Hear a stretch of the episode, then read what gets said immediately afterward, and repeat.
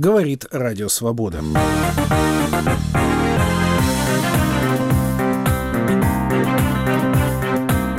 Исполнилось 10 лет со дня убийства Анны Политковской. Вице-спикер Законодательного собрания Петербурга оскорбил журналистку, чем вызвал возмущение в Бурятии. Нобелевская премия мира за этот год присуждена президенту Колумбии Хуану Мануэлю Сантосу. Таковы некоторые темы итоговой программы «Время свободы» за пятницу 7 октября. Здравствуйте. У микрофона Ярослав Шимов. Сегодня исполнилось 10 лет со дня убийства обозревателя «Новой газеты» Анны Политковской. В Москве у здания редакции, где она работала, прошла мемориальная акция, в которой участвовали коллеги Политковской, представители общественности. Активисты Amnesty International выложили на асфальт черные патологоанатомические мешки, принесли портреты Анны Политковской и других российских журналистов, убитых в последние годы. Мемориальные акции прошли также в Петербурге, Тюмени, в Нью-Йорке у консульства России. Анна Политковская была убита в подъезде собственного дома несколькими выстрелами в упор. Единственный, кто признал свою причастность к этому преступлению, бывший сотрудник правоохранительных органов Дмитрий Павлюченков. Его дело рассматривалось в особом порядке, и в 2012 году за организацию убийства суд приговорил Павлюченкова к 11 годам лишения свободы. Еще пятерых обвиняемых двумя годами позднее признали виновными присяжные. Спустя год Верховный суд России оставил приговор в силе. Заказчик убийства Анны Политковской не найден до сих пор. За два дня до смерти, 5 октября 2006 года, ее голос звучал в эфире «Радио Свобода», рассказывает Марьяна Тарачешникова. Сегодня исполняется 10 лет со дня убийства обозревателя «Новой газеты» Анны Политковской. За два дня до смерти, 5 октября 2006 года, голос Анны Политковской звучал в эфире «Радио Свобода». Участники программы Елены Рыковцевой «Час прессы» говорили тогда о перспективах Рамзана Кадырова. Ему как раз исполнилось 30 лет, и он получил официальную возможность претендовать на пост главы Чеченской Республики. Многие российские журналы и газеты вышли в тот день с большими очерками о Кадырове. Юлия Латынина по случаю его дня рождения выступила с публикацией в «Коммерсанте», заявив в частности, уверенности, что никакой альтернативы Кадырову нет. Анна Политковская, участвовавшая в той передаче, жестко раскритиковала Рамзана Кадырова, назвала его вооруженным до зубов трусом и сказала, что в день рождения Кадырова мечтает только о том, чтобы он сидел на скамье подсудимых. Надо просто встречаться не только с Кадыровым, но и с людьми, которые пострадали от действий Кадырова. Не как-то так гипотетически, да, а пострадали э, самым прямым способом. Их родные погибли, измучены, вынуждены бежать. И большинство из этих людей были достойнейшими людьми. Я со многими знакома была. И сейчас на моем рабочем столе две фотографии. Я веду расследование. Это пытки в кадыровских застенках сегодня и вчера. Понимаете, это люди, которые были похищены кадыровцами, совершенно по непонятной причине. И их не стало просто для того, чтобы организовать пиар. Э, пиар, вот, которым так увлекается э, госпожа Латынина. Э, я хочу сказать, что эти вот похищенные, чьи фотографии у меня сейчас на рабочем столе, это люди, один из них русский, другой чеченец. Они были представлены так, будто бы это боевики, с которыми кадыровцы вели бой усиления Алерой. Это известная история, которая э, ходила по нашим телеэкранам и э, по радио и газетным страницам, когда Кадыров на фоне поверженных боевиков раздавал интервью перед телекамерами государственных и прочих каналов.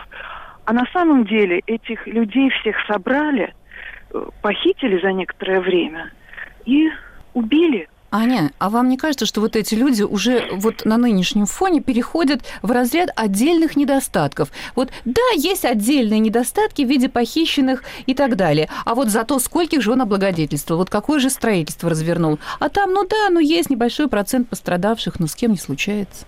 Небольшой процент пострадавших. Небольшой. Я думаю, а, что так преподносится, что он небольшой. Я хочу сказать, что похищено за первую половину этого года больше, чем за первую половину предыдущего года, если какая-то репрезентативность тут имеется. И это только те люди, которые заявили о похищении своих близких, и они потом их не нашли. Я бы хотела обратить внимание на то, что мы можем говорить об отдельных недостатках только потому, что это не наши близкие, не те люди, которые мой сын, мой брат, мой муж. Нет, Фотографии, Ань... о которых я вам говорю, да. это абсолютно измученные пытками тела. Это, это нельзя в маленький процент сбросить. Это огромный процент. И знаете, когда... Ань, так вот, а, вот нет, я же нет, пытаюсь Лена, в чем... Нет, нет, Ань, я, я в чем пытаюсь разобраться. Почему этот процент не становится доминирующим? Почему все эти ужасы где не, не становятся доминирующим? Что я вот все, что я читаю, что... Лена, где да. это должно доминировать? Вы прессе, меня извините. В прессе. Давайте так. Кадыров – это Сталин наших дней. Это безусловно. Для чеченского народа это так. Вы простите меня, когда мы говорим, с кем вы мастера культуры, как это было когда-то, да, угу. мы должны сказать, что Латынина и многие другие наши коллеги сделали все, чтобы мы думали или пытались думать, что это маленький процент, что зло, абсолютное зло, может победить ради того, чтобы где-то в гипотетическом будущем это было добро. Это абсолютная неправда. Кстати говоря, о восхищении Кадыровым о котором, очевидно, пишет Латынина, не зная этого. Да, как при Сталине. Это удивительно. Все то, что мы читали в книжках, я из другого поколения, позже, я это лично не видела. Только говоришь официально, публично, открыто восхищение. Только говоришь тайно, тихо, интимно, и тебе говорят, ненавидим, лютая ненависть. Вот это раздвоение абсолютное в душах одних и тех же людей – это очень опасная вещь. Вы увязываете президентство Рамзана Кадырова с президентской судьбой Владимира Путина вот так тесно, как это делают ваши коллеги? Я увязываю судьбу Рамзана Кадырова с тем количеством кровников, которые у него существуют, больше ни с чем. Я думаю, что, э, конечно, я никому в жизни не пожелаю гибели, да, но думаю, что э, что касается именно этого персонажа, ему надо сильно заботиться о своей охране. Я думаю, что он и делает. Э, ну, Поэтому... а, я просто добавлю, жутко, конечно, говорить, но в прессе тоже есть такая точка зрения, если ну, доживет, ну, то есть пишут об этом, конечно. Нужно, да. он наплодил, э, вы знаете, все говорят о том, вот эти вот незнающие журналисты, этот регион, что вот он возрождает чеченские традиции, это все ерунда, он их разрушает я не являюсь сторонником института кровной мести, да, но дело в том, что он долгие годы, конечно, поддерживал некую устойчивость в этом регионе. Рамзан и здесь вмешался таким образом, что э, и, и это разрушил.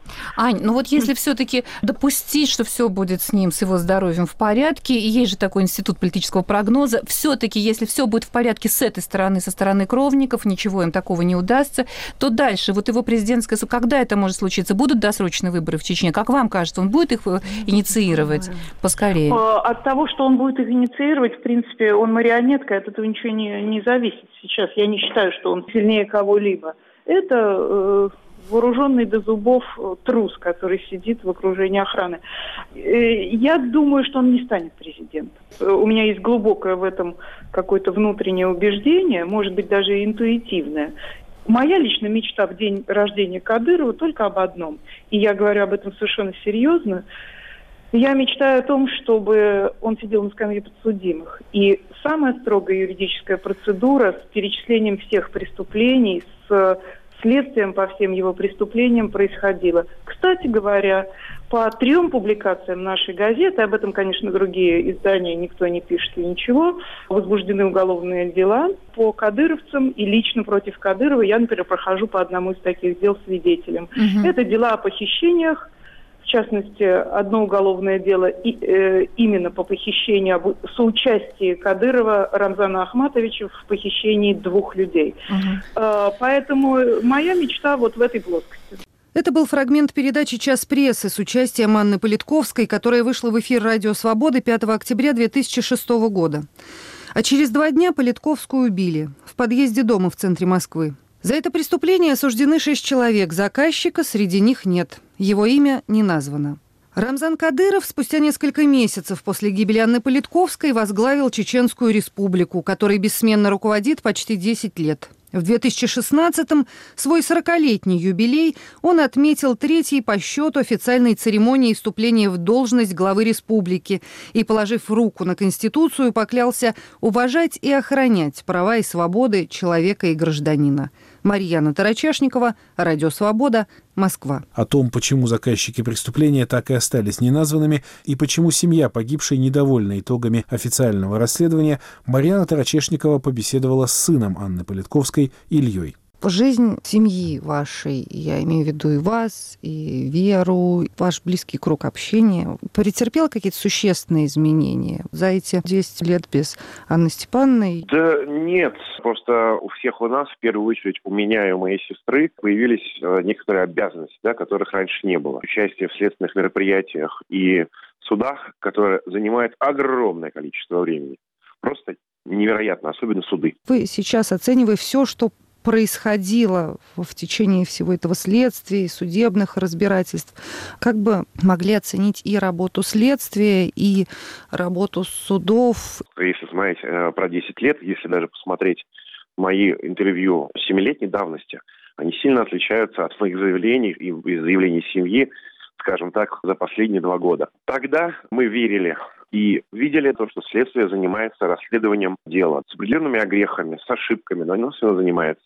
Прошли годы, и мы поняли, что, особенно после изучения всех материалов дела, которые вот были по предыдущим судам, мы поняли, что да, была активная деятельность, но она была направлена только против среднего звена, участников э, этого преступления. В сторону заказчиков там были ленные шаги следственной группой, и особо они никуда не продвинулись. Как я понимаю, они этого и не хотели. По многим делам с политическим окрасом, которые были за все это время, подобная ситуация случалась. То есть вот вам, пожалуйста, исполнители, вот вам средний уровень организаторов, а то, что находится выше, все, до свидания. Только разные намеки на то, что там это такое вот, может быть, что-то когда-нибудь случится. В итоге, не так давно мы узнаем из СМИ случайно то, что наш следователь подал в отставку в связи с пенсионным возрастом, что он один человек, который был в следственной группе, и то, что передали дело другому следователю, и что, в принципе, да, вот один следователь продолжает заниматься таким объемным делом. Им совершенно невыгодно, кто бы не был заказчиком, его искать и озвучивать при текущем политическом режиме. Почему? Я думаю, что здесь много очень разных факторов. В первую очередь то, что мама была и остается неким врагом режима. То есть в головах правящей элиты мама всегда была вот таким вот врагом оппонентам. А зачем расследовать то, что, в принципе, мало кого волнует? Ну, да, кто-то там, скорее всего, знает, кто заказчик. То есть, по моей информации, отдаленным таким слухом, скажем так, наверху в правлении нашей страны в курсе, кто заказчик. Но по каким-то причинам они не делятся результатами этого расследования с официальной следственной группой. Я думаю, что если ему он известен, он, скорее всего, принадлежит какому-то клану, да, которых у нас существует большое множество в России. И просто это некая разменная монета. Я предполагаю, что тем, кому известно имя заказчика мамы, просто это придерживается до какого-то удобного момента в будущем. А вот эту версию, которую заявляли с экранов э, телевизоров о том, что заказчиком был Березовский, который хотел таким образом дестабилизировать обстановку в России, вы ее как оцениваете? Я версию с Березовским оцениваю смехом гомерическим смехом. Я, видя материалы дела, читал, как ее пытаются привязать к нашему делу. Но это было такими белыми нитками сшито. Они не стали дальше эту версию продавливать только по причине того, что не то, что доказательств не было, да, даже слепить ничего нельзя было. Но Березовского обвиняли во многих преступлениях. Да? То есть такой мальчик для битья. Да? Его всегда хотели экстрадировать из Англии и пытались сделать это в том числе с помощью нас. В 2007 году, еще до своего убийства, Александр Литвиненко на одной из пресс-конференций в Лондоне или заседании какого-то клуба прямо называл убийцей Анны Политковской Владимира Путина. Потом, собственно, сам Литвиненко был отравлен. Сейчас еще продолжается расследование обстоятельств этого дела. И вы вот в тех интервью 2007-2008 года говорили журналистам о том, что вас вызывает некоторое раздражение, попытка поставить вот эти убийства в один ряд. Ваше мнение с тех пор изменилось? Да, я их связываю, но не то, что это цепочка событий, которая с одним заказчиком или каким-то образом криминально связанная. Да, я связываю это с тем, что уже больше десяти лет атмосфера такова в России, что раз это человек неугодный, в принципе, это можно сделать. То есть, так как убивают людей, которые, в принципе, являются некоторыми врагами власти, либо занозами там, да, не нужно это реагировать. И те люди, которые заказывают и реализовывают эти преступления, ну, естественно, высокого уровня, да, не исполнители, они четко совершенно понимают, что они убирают того человека, который, в принципе, не очень нравится действующей власти. У вас есть еще какие-то надежды, которые вы возлагаете на российское правосудие, или теперь будете уже ждать того, что скажет Европейский суд по правам человека, который, насколько я понимаю, коммуницировал в прошлом году вашу жалобу на неэффективное расследование? Я верю, что наши будут исполнять прямое указание Европейского суда учитывая последние принятые и подписанные указы о том, что российское законодательство не обязано быть европейское, просто не верю, что они будут этому следовать. Я просто верю, что в какой-то момент станет такова окружающая среда, режим, я не знаю что, да, вот честно, да, не могу это сформулировать, что моим расследованием начнут заниматься большее количество людей, и самое главное, не количество людей, конечно, а его эффективность. Мария Тарачешникова беседовала с сыном Анны Политковской Ильей. Вы слушаете итоговый выпуск программы «Время свободы». У микрофона Ярослав Шимов. В Петербурге продолжается вышедший уже на федеральный уровень скандал, вызванный оскорблением журналистки «Новой газеты» Александры Гармажаповой вице-спикером Петербургского законодательного собрания Анатолием Дроздовым. С подробностями наш петербургский корреспондент Виктор Резунков. История вкратце такова. 5 октября, сразу после своего назначения вице-спикером Петербургского законодательного собрания, проходя по коридору Мариинского дворца, Анатолий Дроздов, минуя трех журналисток, корреспонденток аргументов недели Валентину Карелову, агентство Росбалта Софию Маховую и корреспондентку «Новой газеты» в Петербурге Александру Громожапову, сказал – Передайте привет Александре Гарможоповой. После попыток Александры Гарможаповой записать происходящее на видео, Анатолий Дроздов выбил телефон из ее рук и ударил ее. В дальнейшем Александра, потребовавшая извинения от вице-спикера Анатолия Дроздова, назвала его расческой, кличкой, которую он получил еще в 2011 году, когда во время выборов пропихивал расческой пачку бюллетеней в избирательную урну, нарушая закон. До сих пор ни сам Анатолий Дроздов, ни председатель законодательного собрания Вячеслав Макаров не никаких извинений Александре Громожаповой не принесли. Зато извинения последовали от руководства партии «Единая Россия». 6 октября первым на официальном сайте партии высказался депутат Госдумы Евгений Евенко, который посоветовал Анатолию Дроздову извиниться. Затем свои извинения Александре Громожаповой принес первый заместитель руководителя Центрального исполнительного комитета партии «Единая Россия» Константин Музуевский. Вечером того же дня на своей странице в Фейсбуке выступила депутат Госдумы, близкая к Вячеславу Володину, заместитель секретаря Генсовета «Единой России» Ольга Баталина, которая выразила надежду на то, что коллеги Дроздова по законодательному собранию объяснят ему неразрывную связь депутатского мандата с, цитирую, серьезными моральными ограничениями и ответственностью. Александр, мне искренне жаль, что среди мужчин депутатов встречаются люди, способные на такое низкое поведение и не имеющие силы извиниться и признать, что поступили недопустимо, написала Ольга Баталина. Впрочем, все эти извинения не устраивают саму Александру Громожапову. Мне недостаточно извинений федерального руководства, потому что они делаются с абсолютно таким огромным количеством кивоков, да, а говорится о том, что ну она же сама себя как-то не так повела, но так как она девочка, перед ней надо извиниться. Я с этим абсолютно не согласна, потому что, еще раз подчеркиваю, есть два свидетеля, вот Валентина Карелова и Софья Мухова, которые все равно стоят на своем, несмотря на то, что им там пытаются издалека намекнуть, а может вы поменяете свою позицию, которые подтверждают, что конфликт начался с того, что он прошел и меня, собственно, так обозвал, да. То есть перед этим, с моей стороны, никаких э, там слов, оскорблений, вообще ничего не было. Поэтому мне непонятны вот эти все интересные повороты федерального руководства, которое говорит о том, что ну а дальше она себя вела непрофессионально. Я не очень понимаю, что значит профессионально и что я должна была дальше делать. То есть он прошел, меня обозвал. Вот на их взгляд дальше я должна была промолчать и пойти дальше, и потом написать э, жалобу там куда-нибудь. Или что? Мне кажется, в данной э, ситуации моя реакция была адекватна тому, что произошло. Может, в более там э, комфортных домашних, скажем так, условиях, может, у меня реакция была бы другой. Но здесь она была такой, какой была. А что касается всего остального, что происходит в целом, самое-самое главное и самое положительное, что я выделяю, и мне это действительно нравится, я могу сказать, это тот факт, что вице-спикера Анатолия Дроздова, запихивающего пачку бюллетеней в урну, то есть совершить вброс, что вот этот эпизод был показан на федеральном канале. С вопросом э, относительно личности вот этого э, господина и того, как он попал, собственно, в парламент. Грубое, мягко говоря, переиначивание Анатолием Дроздовым фамилии Александры Громожаповой вызвало большой резонанс в Бурятии, откуда она родом.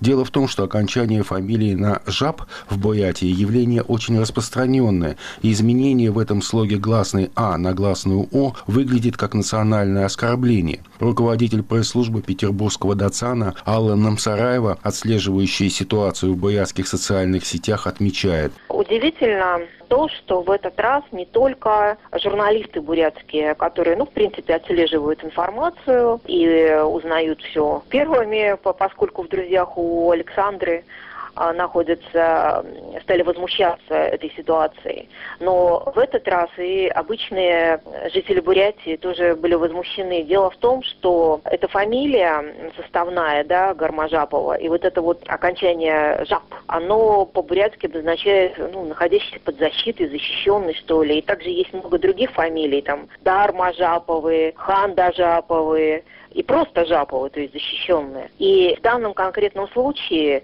даже если и вице-спикер не хотел обидеть бурятский народ, да, он его обидел, тем не менее, потому что он прошелся именно по национальной фамилии. Алла, не раздаются призывы в бурятских социальных сетях привлечь к уголовной ответственности за разжигание межнациональной розни вице-спикера Анатолия Дроздова? Вообще, что пишут? Пишут в основном эмоционально. Я не знаю, когда идет до того, что призывы какие-то Пока такого нет, но здесь появилось письмо, в Фейсбуке тоже выставила редактор «Новой газеты» в Петербурге Диана Качалова свое письмо спикеру законодательного собрания Вячеславу Макарову, где она все это развела, да, вот как бы разложила по полочкам, что и они поговорили с Александрой, и поговорили с журналистами, которые при этом присутствовали, и узнали их точку зрения и взгляд на события, и, естественно, фигурирует то, что они посмотрели видео, которое Саша сделала, когда вице-спикер от нее убегал. Ответы на посланные сегодня главным редактором «Новой газеты» в Петербурге Дианой Качаловой, председателю законодательного собрания Санкт-Петербурга Вячеславу Макарову письмо, в котором содержится вопрос о готовности Анатолия Дроздова принести свои извинения Александре Громожаповой, еще нет. Но в письме присутствует упоминание статьи 282 Уголовного кодекса Российской Федерации, подразумевающей наказание за действия, направленные на возбуждение ненависти либо вражды, а также на унижение достоинства человека либо группы лиц по признакам пола, расы, национальности и так далее. Диана Качалова поясняет. Давайте исходить из того, что если мы начали сразу с 282 статьи, что действительно фамилия Саши, она такая не совсем привычная для уха среднестатистического парламентария, и очень многие бурятские фамилии, они как раз так и заканчиваются. Видимо, наверное, все-таки не настолько единая Россия у нас едина, что даже внутри, я вот знаю, что в редакцию уже звонил депутат Единой России от Бурятии Алдар Дамдинов, он э, до избрания был министром образования и науки Республики Бурятия, и он выразил свое возмущение тем, что, к сожалению, что в петербургском парламенте происходят такие странные вещи, люди переходят на национальность и оскорбительно переделывают фамилии предков. Диана, а как вы считаете, недостаточно того, что извинения понесли члены федерального руководства партии «Единая Россия»? Ну, я понимаю, там за Дроздова может даже Путин извиниться или Медведев, это их право. Но мне кажется, что если человек ведет себя не до конца корректно, то надо отвечать за свои слова самому. Заявила главный редактор «Новой газеты» в Петербурге Диана Качалова. Сама Александра Громожапова на все обвинения в некорректности ее поведения в стенах Мариинского дворца, которые раздаются со стороны партии «Единая Россия», отвечает те люди, которые говорят, что вот все, что сейчас пытаются сверху наложить, некорректное поведение, корректное поведение, это все вот абсолютно такая шелуха, потому что если исходить изначально, вот не только от этого конфликта, а вообще исходить изначально из биографии Анатолия Дроздова, да, то давайте будем говорить, насколько корректно то, что он а, вбрасывал пачку бюллетеней. А насколько корректно, что он не понес никакого наказания? А насколько корректно, что он стал депутатом Заксобрания? А насколько корректно, что он стал вице-спикером законодательного собрания? Ну вот мне кажется, что вот это само по себе оскорбительно а не только то, как там он переначал мою фамилию. Заявила корреспондент «Новой газеты» в Петербурге Александра Гарможапова. Виктор Изунков, Радио «Свобода», Санкт-Петербург.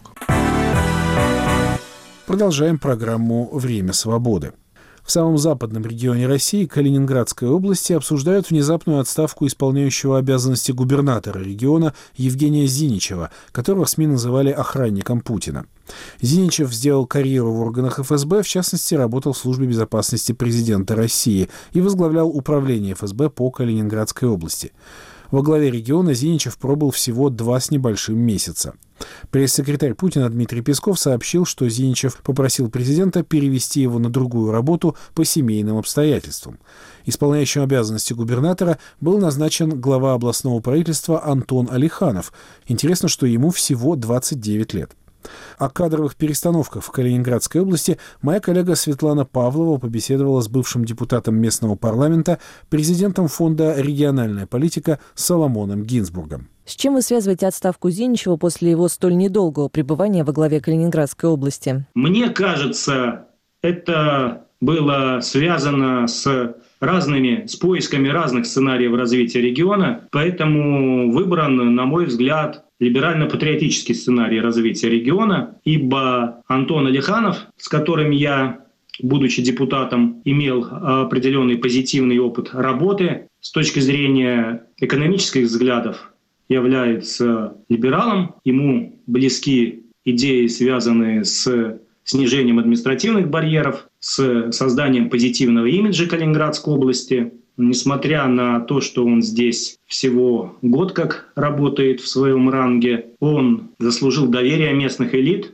Что касается его убеждений, он является патриотом, причем не притворным, не профессиональным патриотом, как многие царедворцы. Я полагаю, что была, видимо, разыграна такая комбинация, требовался определенный период времени для того, чтобы, с одной стороны, переместить Николая Николаевича Цуканова на кресло полпреда в Санкт-Петербург, дать возможность Зиничеву Евгению Николаевичу, который себя достаточно позитивно зарекомендовал за эти 70 дней. Правда, это было не публичное лидерство, он почти не появлялся на людях, охраняя периметр, дать ему возможность, видимо, чтобы Алиханов подготовил некоторые кадровые структурные преобразования. Ну и, видимо, такое символическое решение с назначением Кириенко и Лиханова. Оба являются патриотами, оба являются сподвижниками президента Путина, оба являются либералами по своим убеждениям. Видимо, это такое не случайное совпадение. А чем вам запомнился Зиничев за то время, что он исполнял обязанности губернатора? Ну, я дважды с ним контактировал. 30 июля, когда я от Думы делал ему представление, и 7 сентября во время визита Бориса Титова сюда мы достаточно плотно и долго общались. У меня остались после этих коротких общений весьма позитивные впечатления, как человек интеллигентный, который вникал в суть дела, который искренне пытался влиять на то, чтобы подтянуть к правительству области вменяемых людей, профессионалов, но я не думал, что это произойдет так быстро. Могут ли кадровые перестановки быть связаны с тем, что на прошедших выборах «Единая Россия» не получила достаточной поддержки в Калининградской области?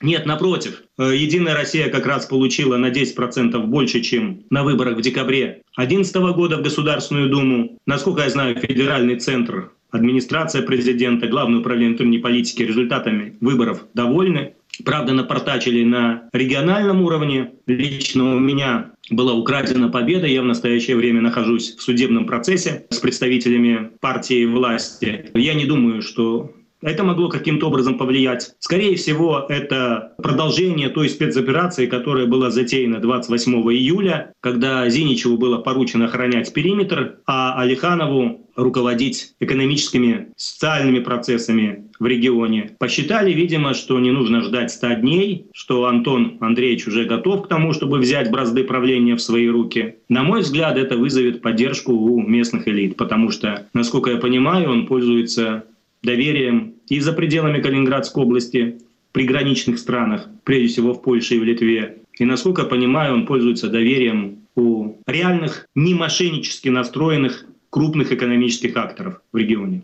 А может быть, Зиничев, которого СМИ называют охранником Путина, как раз и был назначен в область, чтобы обеспечить результат «Единой России» на выборах? Знаете, моя фамилия все-таки Гинзбург, а не Путин. Поэтому мне тяжело отвечать на этот вопрос. Мне кажется, что в конце июля случилось что-то такое, о чем мы пока не знаем, и вряд ли в ближайшие месяцы, а то и годы узнаем что Николая Цуканова нельзя было оставлять на прежней должности в ранге высшего должностного лица региона, хотя он был избран 13 сентября 2015 года, практически 13 месяцев назад. Ну, чтобы смягчить эту кадровую ошибку, он получил достаточно высокое назначение, хотя не обладает исполнительно-распорядительными функциями. Скорее всего, корень растет именно оттуда. Сместить Цуканова и временную фигуру в лице Зиничева предложить на должность высшего должностного лица области временно. Как сказалось на экономической ситуации в регионе то, что Калининградская область перестала быть особой экономической зоной? Мне кажется, что Центр доверит именно Алиханову выработку стратегии развития области, потому что это бесконечная чехарда, связанная с попытками заменить ОЭС на ТОР, скажем, особую экономическую зону на территорию опережающего развития. Она деструктивна. Мне думается, и я знаю, что Антон Андреевич является сторонником этой идеи. Здесь мы совпадаем, мы неоднократно эту тему обсуждали с ним. Важно принимать закон о Калининградской области как эксклаве Российской Федерации. Может быть, этого было бы желательно, чтобы это был конституционный закон. Я полагаю, что нужно помимо снижения административных барьеров, либерализации въезда на территорию Калининградской области вплоть до отмены виз – для граждан Европейского Союза, чтобы создать инвестиционную привлекательность нашего региона. Менять и порядок управления областью. Мне думается, что областью должен руководить назначаемый президентом человек, который являлся бы его спецпредставителем по взаимодействию с Европейским Союзом. Добрососедство для Калининградской области является непременностью. Альтернативы здесь нет. Иначе деградация и упадок. Поэтому именно Калининград может сейчас выступить той площадкой, где восстановлены были бы отношения, потому что эта конфронтация ведет в тупик, ведет в никуда. Светлана Павлова беседовала с бывшим депутатом парламента Калининградской области, президентом фонда «Региональная политика» Соломоном Гинзбургом. Калининградская область не единственный пример перестановок в российской власти. Такое впечатление, что президент Владимир Путин, ему, кстати, сегодня исполнилось 64 года, начал целенаправленную смену правящей элиты. Каковы характерные черты новых путинских назначенцев? Хорошие связи с силовыми структурами, полезное знакомство в высших кремлевских кругах, активно демонстрируемый ура-патриотизм и религиозность. Характерно, что среди этих людей все больше женщин. Достаточно назвать имена нового министра образования Ольги Васильевой или уполномоченной по правам ребенка Анны Кузнецовой. Что стоит за их выдвижением? Кто поддерживает новые лица в российской власти? Таким вопросом недавно задался историк-религиовед Николай Митрохин. По его наблюдениям, все большим политическим влиянием в последнее время пользуется радикальная часть православных активистов. Их интересы порой причудливо переплетаются с интересами политиков и олигархов из ближайшего окружения президента Путина. О результатах некоторых своих наблюдений Николай Митрохин, ныне ассоциированный профессор Центра славянско-евразийских исследований Университета Хоккайдо в Японии, рассказал в интервью «Радио Свобода». Николай, если позволите, давайте начнем с того, что вы упоминаете в своих расследованиях, которые вы недавно опубликовали, с такого православного движения «За жизнь», с которым, по вашим данным, связан новый детский омбудсмен Анна Кузнецова. Что это за люди, как давно они появились и насколько они влиятельны? Это движение появилось в начале 90-х годов, приобрело силу в середине 90-х годов и до сих пор продолжает оставаться активным и достаточно серьезным движением внутри церкви. Руководит им протерей Дмитрий Смирнов, который где-то пять лет назад стал главой патриаршей комиссии по защите семьи, по-моему, так она называется. Это влиятельное движение, имеющее достаточное количество последователей в регионах. Главная его цель практически исключительно – это борьба с абортами. То есть они в свое время прославились тем, что они взяли американскую методику. Это все очень тесно связано с международным движением Pro-Life, множество групп в разных странах мира. То они взяли американскую методику запугивания женщин, которые потенциально могут сделать аборт. Они расклеивали плакаты в московском метро, где был изображен улыбающийся младенец, разрезанный на несколько кусков.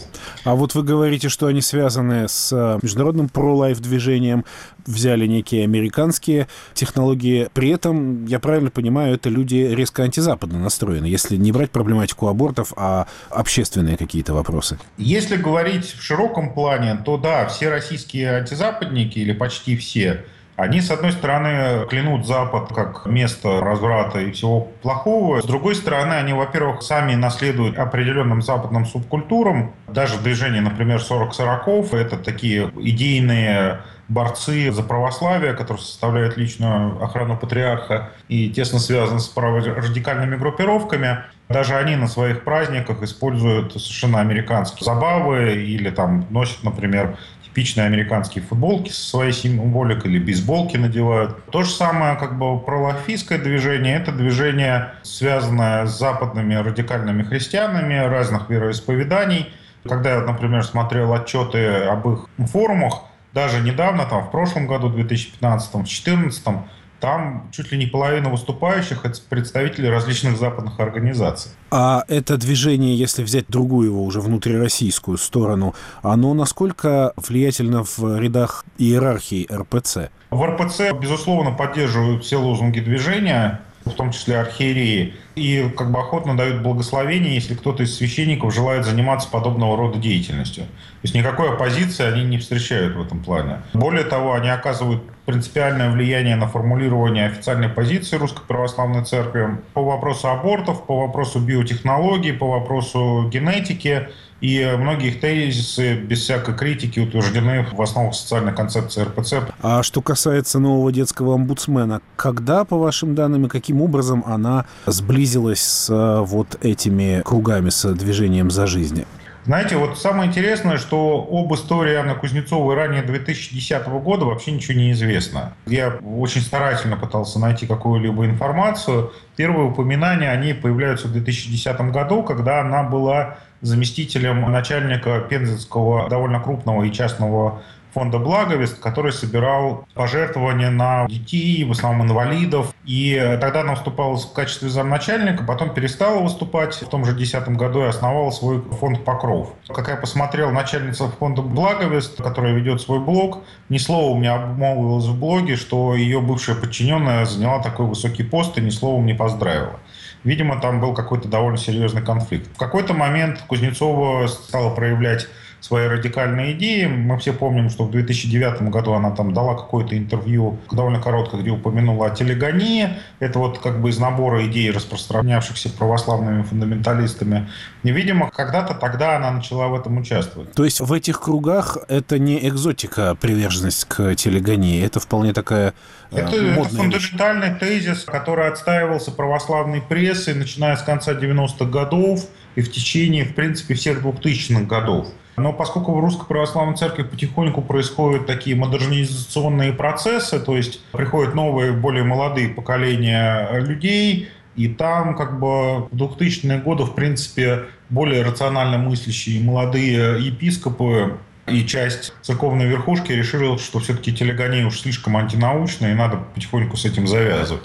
Хотя, наверное, где-то в провинциальной прессе до сих пор она упоминается в качестве науки. В общем и целом можно сказать, что на фотографиях, опубликованной тоже Кузнецовой где-то в 2014 году, она там постоянно фигурирует вместе с Дмитрием Смирновым, уже, видимо, как давние старые знакомые. Единственное, что в 2015 году основной спонсор этого движения, то есть жена олигарха Владимира Якунина Наталья, Видимо, они решили создать более современно выглядящее движение в защиту жизни или там, для борьбы с абортами, которая была названа Ассоциация организаций в защиту семьи. который возглавила Жанна Кузнецова. А давайте чуть поподробнее остановимся на связях с а, семьей Якуниных. Какого рода эти связи и в какой ипостаси выступают люди, близкие к Якунину, вы упомянули его супругу, в контактах с а, радикальными православными кругами? Владимир Якунин давно известен как человек, активно позиционирующий себя как православный. Это бывший, как известно, сотрудник КГБ, внешней разведки из круга друзей Путина и поставлен в качестве главы российских железных дорог. Я считаю, что его православие настоящее, это не политический жест, в частности, потому что он родился и там какое-то время в детстве прожил в таком небольшом городе Миленке Владимирской области, который является для современного русского православия одним из таких ключевых городов, где была очень активная православная жизнь. И много там разных персонажей современной церковной истории так или иначе с этими Миленками связаны. Жена его, соответственно, как бы ее историю мало что известно, но из ее путанных довольно речей на съездах Движения за жизнь и Ассоциации в поддержку семьи видно, что, скорее всего, ее мучит совесть по поводу сделанных когда-то абортов. И, возможно, это та причина, по которой она решила поддерживать эти инициативы.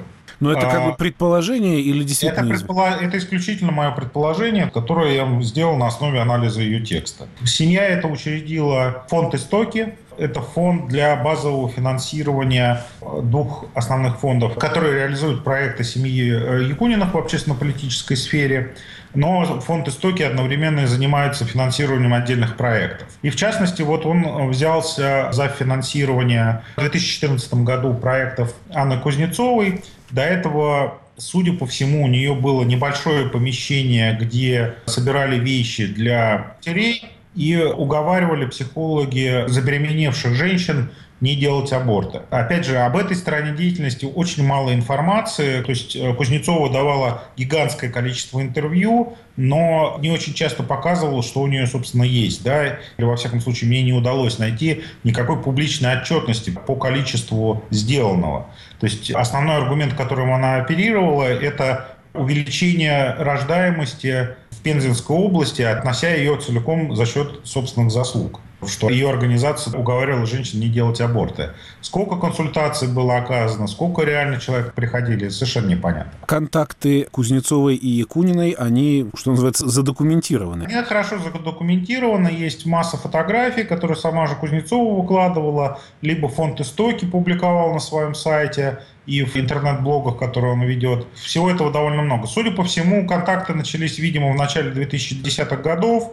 То есть э, в 2014 фонд дал первую крупную инвестицию в проект Кузнецовой, то есть фонд Покров, на, как можно понять, опять же, из довольно противоречивых сообщений. Фонд выделил средства на реконструкцию помещений, предоставленных Кузнецовой от Пензенской городской администрации – под расширение центра. Там фактически три или четыре комнаты они взялись отремонтировать, капитально, правда. Потом у Кузнецовой был проект по строительству абсолютно нового дома для мам-одиночек с детьми. Но совершенно мне непонятно, построен этот дом был или нет. Или она просто на камеру рассказывала, что у нее есть проект и показывала место, где это может быть. При этом, как бы, если фонд Якунина давал базовые инвестиции в проект, потому что капитальное строительство всегда или капитальный ремонт всегда дорого стоит, то на текущую деятельность Кузнецова нашла в 2014 году, опять же, других спонсоров, то есть это компания Итера, точнее сказать, официально это деньги давал фонд под загадочным именем Александр,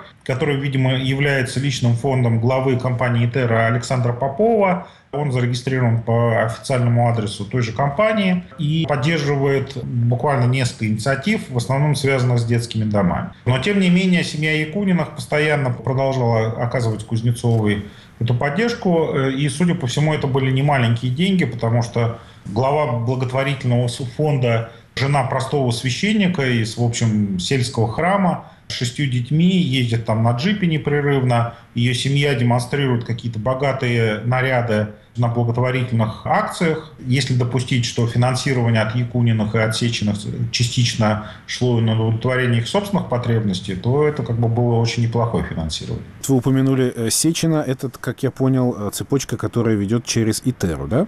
Да-да-да. Дело в том, что компания Итера является частью компании Роснефть. Александр Попов был в течение примерно двух лет э, главой компании «Роснефть», прежде чем возглавить Итеру. Он является человеком Игоря Сечина, и очевидно, что эти связи довольно серьезные.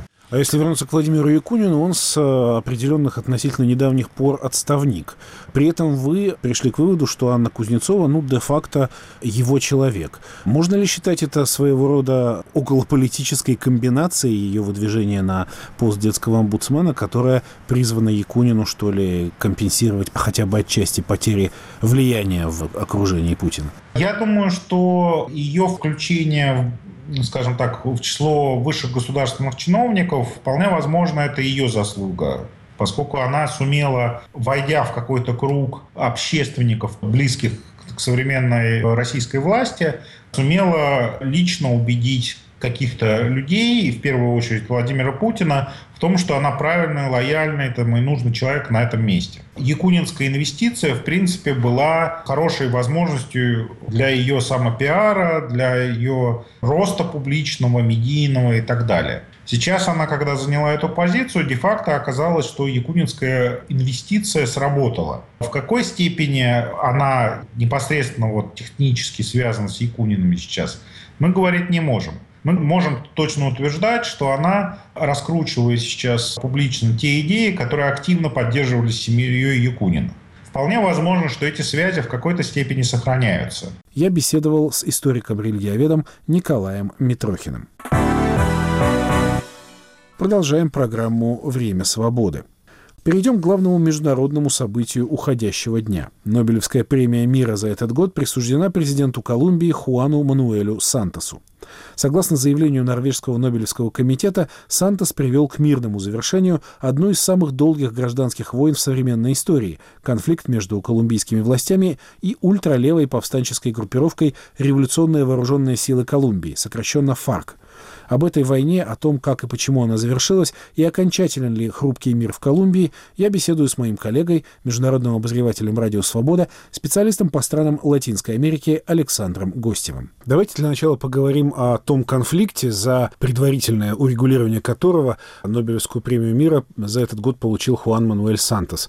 Как долго он длился и позиции сторон, что ими двигало? Конфликт длился официально с 1964 года, когда была организована группировка ФАРК, но есть мнение, что на самом деле длится гораздо больше 1948 года, когда в Колумбии началась так называемая «ла виоленсия», то есть с испанского прямой перевод «насилие». Это вооруженное противостояние двух традиционных колумбийских партий, которые назывались так традиционно для Латинской Америки. Одна называлась либеральная, другая консервативная. К либеральной партии примыкали набравшие тогда немалую силу уже в конце 40-х годов коммунисты, когда лавиоленсия и противостояние либералов и консерваторов закончилось, коммунисты отказались э, подписывать мирное соглашение что называется, ушли в леса. И все это продолжилось. Группировок тогда было много. Кто-то из них переходил из одной фракции в другую, потом они подписали какое-то совместное соглашение. Организацию возглавил э, человек по имени Мануэль Мирланда, который руководил ФАРК до фактически своей смерти вот в начале нулевых годов, по-моему. Базируется ФАРК на идеологии геваризма, марксизма, боливарианской революции, ну и, конечно, То есть это ленинизма. такой, такой леворадикальный коктейль. Абсолютный коктейль, потому что лидеры их в большинстве своем имеют хорошее, конечно, образование. Они учились в Москве или в Гаване, или в Белграде, в Югославии, или в Берлине.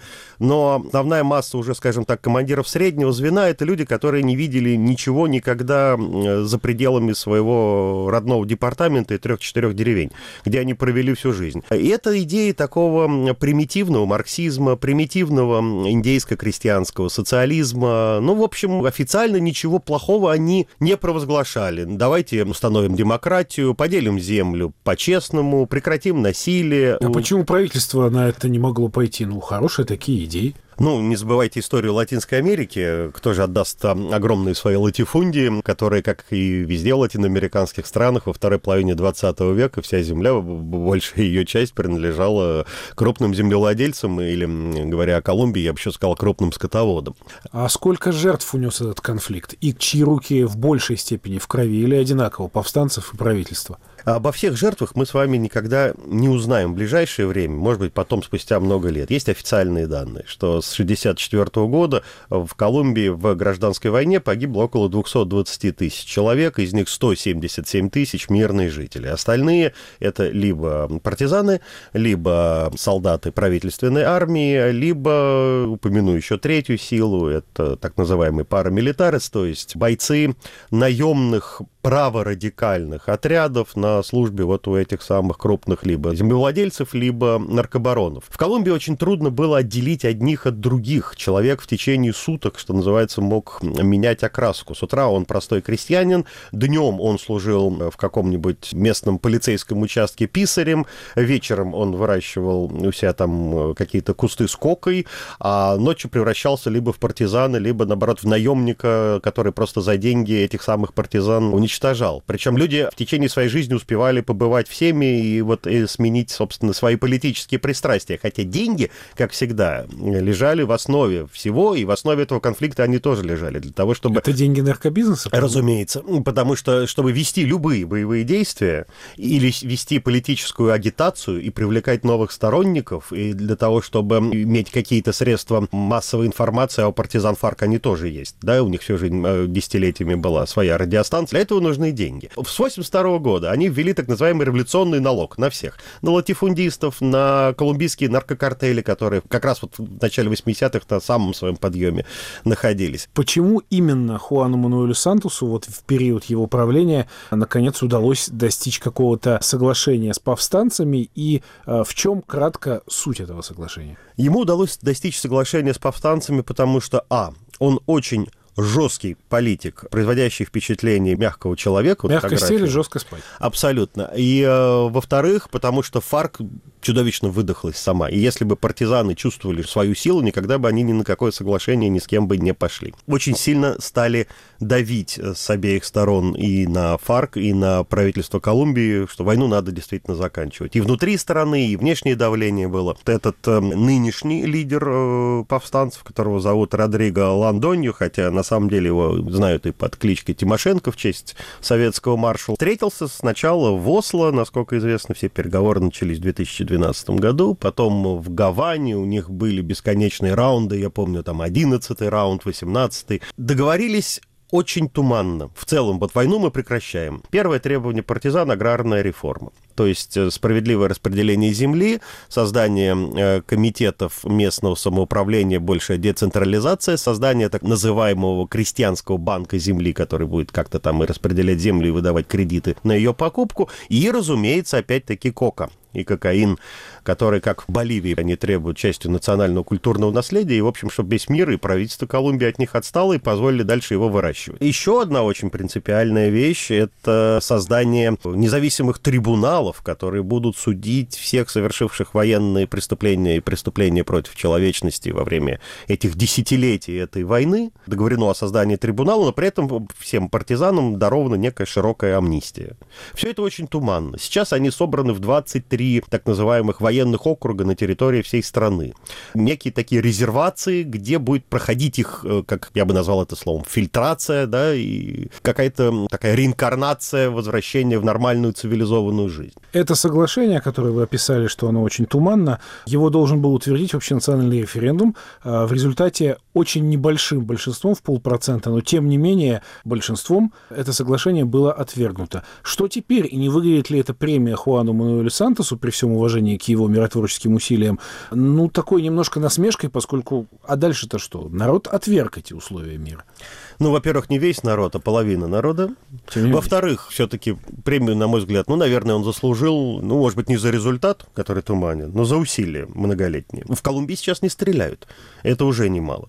А, в-третьих, почему произошло так на референдуме? Ну, потому что течение десятилетий ФАРК действительно запятнал э, себя страшными преступлениями, чудовищными. Потому что что получается? Люди, которые вчера совершали э, страшные преступления, теперь будут э, твоими благонамеренными соседями участвовать в политической жизни. У меня есть приятель, колумбиец, живущий там. Он мелкий предприниматель. И, разумеется, были у меня с ним беседы на эти темы. Он говорил, что нет семьи, особенно в наших кругах, которая не платила бы дань, у кого кого бы то там ни было не убили, не похитили, не изнасиловали. И так продолжалось десятилетие. Поэтому вот э, такой накал страстей и такой раскол показал вот этот референдум. Что теперь, вот если коротко, какие перспективы? Референдум состоялся, перемирие, тем не менее, сохраняется. Дальше что? Я думаю, что будут дальше какие-то переговоры в Гаване продолжены, и как-то будут договариваться с попыткой обмануть друг друга. Официальная богата, наверное, надеются на то, что ФАРК став лояльной, официальной политической партией, не сумеет правильно играть вот на этом поле нормальной цивилизованной политики и э, как-то сама так э, совсем потерять последний авторитет, распадется, рассосется, а там посмотрим, что случится. Фарковцы надеются, наверное, в первую очередь на то, что действительно будет амнистия. Ну, трибунал какой-нибудь, который там будет два года собираться, пять лет выяснять, кого судить, еще 10 лет выносить приговор, это все будет очень не скоро, а сейчас мы выйдем из джунглей, оружие сложно, сложим, получим какие-то минимальные, наверное, подъемные деньги. У всех какой-то свой расчет, наверное, на то, что вот сейчас мы сыграем по своим правилам, а дальше мы посмотрим еще, как каждая сторона из нас будет эти правила выполнять. Но то, что сейчас в Колумбии действительно не стреляют, то, что отпустили почти всех заложников, то, что из джунглей вышли все э, дети с оружием, которые, по некоторым данным, там до 20-30% некоторых отрядов ФАРК составляли, это, конечно, хорошо. Моим собеседником был международный обозреватель «Радио Свобода», специалист по Латинской Америке Александр Гостев. Вы слушали итоговый выпуск программы «Время свободы» за пятницу 7 октября. Его подготовили продюсер Андрей Амочкин и ведущий Ярослав Шимов. Я прощаюсь с вами. Слушайте «Радио Свобода», читайте наши материалы на сайте свобода.орг. Всего вам доброго.